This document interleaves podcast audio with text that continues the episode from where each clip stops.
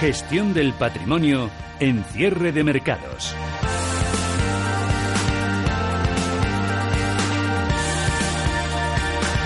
Tertulia, gestión del patrimonio y con Víctor de la Morena de Amundi. Víctor, ¿qué tal? Muy buenas, tardes. ¿Cómo estamos? Mucho calor. Pues madre mía, casi nos derretimos ahí fuera. ¿eh? Nos derretimos, yo no sé, además viendo un poco los mercados aquí que sube todo, nadie sabe explicarse muy bien qué está pasando, sube la bolsa, suben los bonos, sube el oro, los únicos que no suben son los bancos, vaya lío, esto cómo se gestiona, ¿no?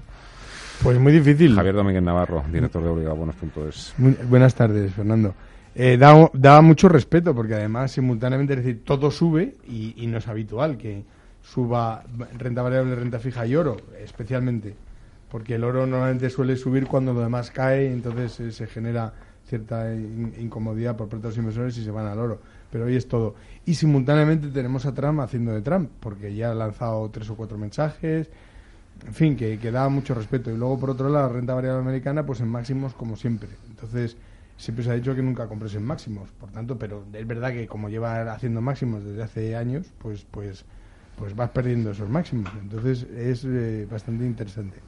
El momento es interesante. Y luego, por otro lado, la rentabilidad de los bonos están completamente eh, fuera de madre. Pero, pero, o sea, ¿qué responde, ¿a qué responde eso? Porque el bono español está a 21 puntos básicos, el bono, el bono alemán está a menos, prácticamente menos 0,40, que es lo que supuestamente cobra el Banco Central Europeo a los bancos por su dinero.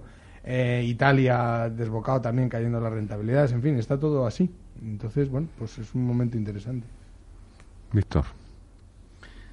Pues sí, hombre, lo fácil es estar largo de todo y aprovechar la subida, pero los que llevamos algún tiempo en este mercado sabemos que esto no puede durar mucho. Así que al final habrá que decidirse si bien pues eh, mm. recortamos posiciones en algún lado mm. o en todos pero esto sostenible, sostenible, no lo vemos. Claro, la pregunta es, eh, si todo sube, eh, ¿por qué no va a poder también todo bajar, como ocurrió en 2018? Pero claro, ¿quién, ¿quién creéis que lleva razón? ¿Los bonos o la bolsa? Porque los dos suben, pero por motivos muy diferentes. uno, de los dos se equivoca, o los dos. No, los bonos hoy por hoy no se equivocan, porque en definitiva yo creo que la apuesta está clara que es no subidas de tipo durante muchísimo tiempo, y está eh, confirmado eh, y sobre todo con Lagarde también haciendo un poco el seguimiento de la misma política, porque se supone que es lo que va a ocurrir, y ya, o sea, se descarta una subida de tipos de aquí a muchísimo tiempo. ¿Cuánto es muchísimo tiempo? Pues el 21, el 22, ya se verá. Y no solo eso, sino que si hubiera subida de tipos, los americanos nos han demostrado que la rentabilidad de los bonos tampoco sube por ello. De manera que incluso entra dinero en el momento que toca un determinado nivel. Sí, tenemos el bono americano por debajo del 2%. Claro, pero es que el año pasado, hace justamente un año, estaba en el 3, 3,5. y medio. eso es, pero lo que ocurre es que habían subido los tipos de interés de manera repetida y, sin embargo, la rentabilidad no se había disparado al 5, al 6 o lo que sea, que es el auténtico peligro de la renta fija. El peligro de la renta fija es que se desboquen las rentabilidades y nunca se desboca porque el dinero al final va ahí muy cómodo a la renta fija. De manera que entonces ahí en la renta fija no parece que vaya a haber un, horizonte. Eh, puede haber nervios, puede subir en vez de 0,21 que está rentando el bono español, igual se nos va a 0,50 como gran alegría dentro de una especie de tensión por alguna razón concreta, pero no, no lo vemos. Yo espero que no te moleste ¿eh? lo que te voy a decir, pero ahora mismo parece que hay muchísimo más riesgo en la renta fija que en la renta variable. Eh, pues fíjate que yo te por la cantidad de gente que hay metida en, renta fija, ¿eh? porque la pues renta variable estamos viendo, vale, pues que hay un rally, pero espera, hay cuatro gatos. La gran diferencia entre uno y otro es que el de la renta fija es predecible y previsible dentro de un orden, ¿de acuerdo? Y los movimientos que puede haber no son especialmente dramáticos, porque va muy acompasado, no tiene el tempo de la renta fija es completamente diferente del de la renta variable. Sin embargo, el de la renta variable eh, dentro del IBEX ahora mismo hay valores que han subido a lo largo de este año un 40%, que no parece que sea razonable, y otros que caen un 25% dentro del IBEX 35. Entonces, eso significa que ahí hay un desfase mm, y además no responde en concreto a ninguna razón de tipo eh, básica o fundamental de las compañías, sino que hay unas que tienen buena suerte y otras que no. Quiere decir que eso es un mercado que en principio tiene una tal volatilidad o tal poca fiabilidad que lógicamente mm, creo que es más fácil equivocarse en la renta variable que equivocarse en la renta fija hoy por hoy. Insisto, es una especie de tómbola, ¿no? Y por tanto las tómbolas o las, eh, eh, con los ahorros no se juega. Vosotros, Víctor, en Amundi, ¿dónde veis más peligro ahora mismo?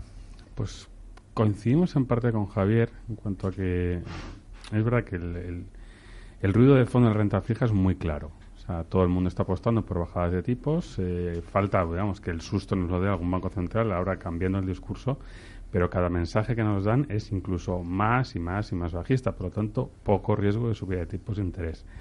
Al mismo tiempo, no existe eh, atisbos de inflación por ninguna parte, a menos que, bueno, pues eh, veamos el petróleo a 100 dólares dentro de poco y, o algo eh, muy raro salgan en los datos de empleo, que hoy, por ejemplo, no han salido. Tampoco vemos repuntes de inflación demasiado fuertes. Por lo tanto, bueno, en cierto modo, los bonos estamos cómodos en ellos. Especialmente en el, crédito más asociado a, las empresas, ¿no? es la deuda corporativa donde, bueno, pues tenemos un poquito más de, diferencial que nos protege ante algún movimiento más. O sea, no es todo pura duración.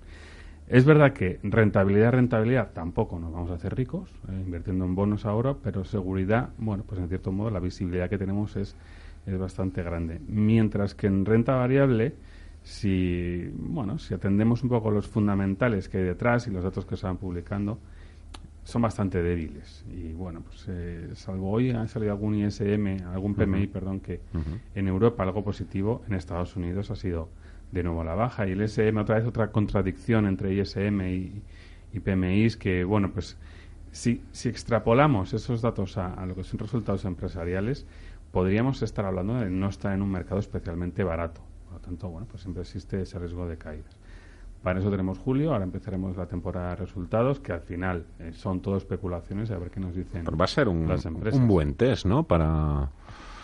Es el test, es al final es mm. esta revisión de mitad de año, es la que nos va a marcar qué va a pasar en el conjunto del año, ya no solo el primer trimestre, sino, sino algo más, y a ver esas revisiones ya de cara más a largo plazo. Mm, probablemente eh, tengan que mejorar mucho los resultados empresariales para justificar los múltiplos que se están pagando.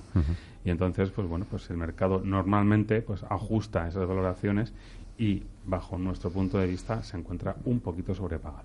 ¿Está ahora mismo la previsión del BPA en Estados Unidos eh, para el segundo trimestre? Estamos un poco por encima, no sé si eran 10 o una cosa así, pero vamos, se siguen revisando a la baja y tengo que sería un poquito... Lo que pasa es que aquí seguimos alimentando esta caldera, ¿no? Porque ya empezamos a decir, claro, estos dos si han llegado también o han firmado una tregua, ya los resultados del tercer y cuarto trimestre van a ser mejores que los del segundo trimestre.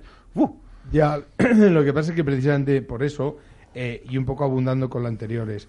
Eh, Trump, su objetivo, o sea, cuando sale a decir esas cosas que dice, de por activo por pasivo, no, no afecta a la renta fija, pero sí afecta a la renta variable. La renta fija prácticamente está absolutamente protegida de las empujones de sí, en, euro en euro. ¿eh? Ahora va a meter a, dos palomas también en el Consejo de Gobierno de la Reserva Federal. Ya, pero al euro, a los bonos, a la renta fija en euros no le afecta en principio nada de lo que está ocurriendo excepto la renta fija corporativa en una segunda o tercera derivada porque sea una empresa afectada por el tema de las eh, de todo lo de las, eh, los aranceles.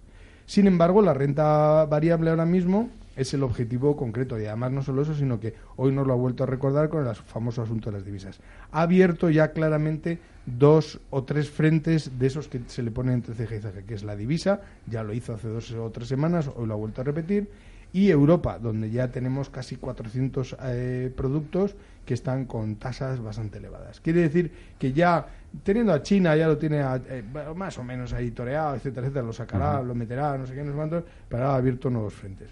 Entonces es, eh, y eso, el, el, único que se mueve de verdad en base a eso es la renta variable. Y por eso, mm, insisto que un mercado que uno sube en un 40 y otros caen un 30 eh, dentro del mismo grupo y sin ninguna razón, para mí es un mercado fallido, es un mercado que deberíamos eh, retener eh, cualquier tipo de amago de inversión. Es decir, eh, vamos a ver si se asienta. Esa es la auténtica realidad. O sea, es un casino. Pues. ¿Ya? ¿Por qué sube hoy una acción de una telefónica, sube un, casi un 5%? O sea, no, no ha pasado absolutamente nada para que suba un 5%. ¿Qué escenario, ¿Con qué escenarios trabajáis vosotros, Víctor? Quiero saber un poco si creéis que hay aumentar exposición a emergentes precisamente por esta mayor debilidad que se prevé para el dólar, tipos de interés más bajos, Europa puede tomar el testigo, no, pero a lo mejor sí que hay determinado sector que todavía está barato. En fin, un poco... Pues ahí las da un poquito. En, en el mundo emergente, digamos, está beneficiándose de este entorno tan positivo La duda que existía era, bueno, pues este acuerdo entre Estados Unidos y China, que al final era el G20, pues se ha quedado un poco en el aire, pero se ha tomado, o al menos por, el, por la parte china, como una, un avance, como una victoria, y se lo ha, vuelto a, reforzar perdón, el, la confianza en el mundo emergente, especialmente en la deuda corporativa, perdón, en la, deuda emergente, tanto a nivel corporativo como a nivel de gobiernos. Si el bono americano sigue bajando en rentabilidad, eso hace incluso más atractivo la deuda pública. Si no tenemos un repunte del dólar, pues tampoco deberíamos preocuparnos. Si no va a haber subidas de interés, tampoco. Y el spread que tenemos es sumamente atractivo. Por lo tanto, bueno, pues siempre siendo selectivos, creemos que sigue habiendo oportunidad en la deuda emergente. Bien, en, en, el caso, yo, yo, insisto con la parte de la renta variable, porque también, y volviendo a ejemplos concretos, AB InBev, que es la, una de las la mayor cervecera del mundo, eh, yo creo que es la, la, más capitalizada de todo, el market cap más grande de toda Europa. Eh, sin embargo, ya ha anunciado una pedazo de operación que va a vender una división y ha subido. En Hong Kong. Exacto. No sé, esta mañana subía solo un 1%. Entonces dices, bueno, la mayor cervecera del mundo que hace una operación enorme de venta, no sé cuánto, sube un 1. Sin embargo, insisto, que una compañía de telefonía, en fin, eh, del IBEX 35 recién incorporada, sube un 5%, un 4%. Entonces es. Cervecita al final. Cervecita al final tira. no tira. Exacto. Entonces, ah, sube un 4 a BMB. 4, un 4, un 4 ah, cerrado. Pues esta mañana estaba en 1. Pues me alegro, me alegro entonces. Sí, señor. Bueno, la verdad Pero bueno, esto es lo que hay. Es decir, que en definitiva es. Y otras veces sacan operaciones fantásticas y. O sea, en definitiva, que no hay una relación de causa o efecto en las en la Por cierto, ahora que lo dicen, eh, ¿recordáis alguna salida a bolsa que haya habido en Europa? Así un poco de... que a lo mejor ha habido dos o tres de pequeño tamaño, no lo sé, ¿eh? Pero no hemos tenido... Fijaros, ¿eh? Con estos mercados en racha, ¿no? Eso también es un indicador, ¿no? De que sí, las bolsas están en máximos, pero hay miedo. No, hay miedo, de los inversores. Miedo, miedo. desde luego, no recuerdo ninguna. Poco, poco hay. Y yo creo que también estás tocando de refilón uno de los temas que quizá ahora mismo más nos preocupan y que está ahí siempre vigente, pero cuando sale nos acordamos mucho, y es la liquidez del mercado. Una cosa es el precio, el precio se puede mover, se puede mover con cuatro duros, pero hay detrás liquidez suficiente para sostener esos precios. Y, y, hemos visto casos pues dramáticos este año en Europa, tanto en renta variable como en renta fija, donde la ausencia de liquidez hace que bueno pues se desplomen carteras, se desplomen valores. ¿Ha habido algún fondo que ha tenido problemillas ha habido algún fondo con, problemas y eso es algo que a nosotros nos obsesiona. Es verdad que la búsqueda por esa última peseta que podemos ganarle al bono ahí, el pipo último que pues eh, a lo mejor nos obliga a invertir en activos que bueno pues no son del todo líquidos y eso es un precio que desde luego nosotros no estamos dispuestos a pagar y nos parece sumamente caro porque cuando la liquidez desaparece desaparece de golpe. No es que vaya día a día. Ahora hay, bueno, ahora sí, te puede costar algo vender una posición, pero cuando desaparece, adiós. Y en ese momento cuando, bueno, pues eh, ni renta fija, ni renta variable, ni de Estoy completamente de acuerdo. Yo creo que además en estas fases de, de no saber acertar y buscar el último pipo para rentabilizar mejor tu cartera y un poco estirar un poquito la goma, te lleva a que en un momento de tensión, y los puede haber en cualquier momento, ahí lo pagas muy caro. completamente. En tu mercado sí que no hay ese problema. No, en mi mercado de la renta. Bueno, depende de los bonos. Es decir, bueno, es eh, desde luego en los bonos. Nosotros, desde luego, en Abriga Bonos solo tenemos los más líquidos del mundo que de alguna forma tampoco te garantiza nada. Pero es verdad que ser muchos gobiernos, muchos gobiernos, esto, perdón, eh, corporaciones de las más grandes del mundo, no suele haber un problema pero simultáneamente eh, hay un montón, hay un mercado, es el de los high americanos, del cual desconozco completamente todo y si a alguien le interesa, pues que se meta en un ETF, porque lo cierto es que aquello es un tomate de mucho cuidado y ahí sí que puede haber de todo, porque lo cierto es que son miles de empresas que el seguimiento de cualquiera de ellos o de su rating no es nada fácil. De manera que en mi mercado de la renta fija líquida no suele haber un problema importante, a no ser que quieras deshacer un lote enorme, en cuyo caso pues afectaría al precio pero sí que en la renta variable, las de pequeña capitalización, pues mm, te puedes encontrar con un gran atasco en el momento de querer salir. Bueno, pues eh, a partir de ahora vamos a poner también un poquito más eh, el radar en funcionamiento en ese, en ese aspecto que ha tocado Víctor de la Morena, la, la liquidez o liquidez de determinados activos. Víctor de la Morena, Mundi, Javier Domínguez Navarro, y bueno, junto a eso. Un placer. Muchas gracias. Muchas gracias. A vosotros.